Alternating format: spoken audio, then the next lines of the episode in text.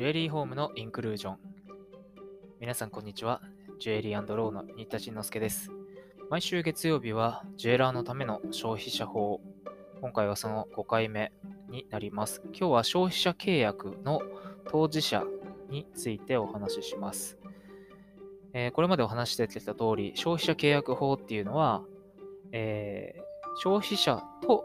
事業者との間で締結される、そんな消費者契約と呼ばれるものに適用される、普通の民法を修正したものだ。特定の場面だけ適用される法律だという話をしました。なので、えー、消費者契約ではないものについては適用にならないということなんですね。例えば、えー、仕入れ ?B2B の契約にはもちろん適用はありません。じゃあ、どういうふうにして決まっているのかについて、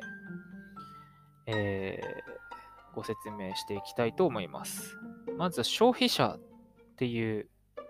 概念ですね。えー、事業としてではなく、事業のためでもなく、契約の当事者となる個人。これを消費者と呼びます。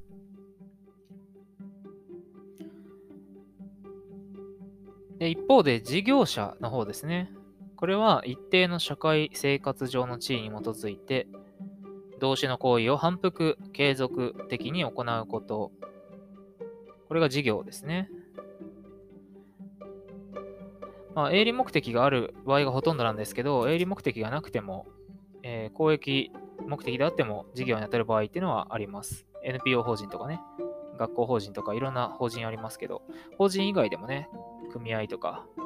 そういうもので反復継続として事業としてね、まあ、例えば生協とかもそうですかね、えー、販売やってたら、それは事業者になります。えー、っと、まあ、一定の社会的、社会生活上の地位に基づいてだから、まあ、趣味などの個人的な活動を除くという風な意味合いがあります。だから、なんか年にね、何回かこう、代々木公園とかでやってるフリーマーケットに出品するとかいう程度だったら、まあ、違うと思うんですけど、逆にね、個人で出品する前提なんだけど、メルカリにかなりもう反復継続的に出品して利益を得ちゃってるような人だと、もうこれは、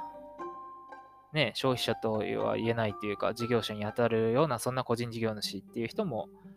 出てきそうですよね。だから、なんか、メルカリだったら OK とか、そんな一律に決まるものではなく、ここで言ったね、えー、一定の社会生活上の地位に基づき、同種の行為を反復継続的に行う、行っているとみなされれば、えー、この消費者契約法は適用になる可能性があるということになります。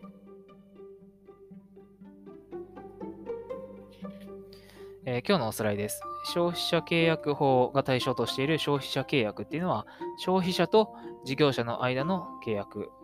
に適用があります。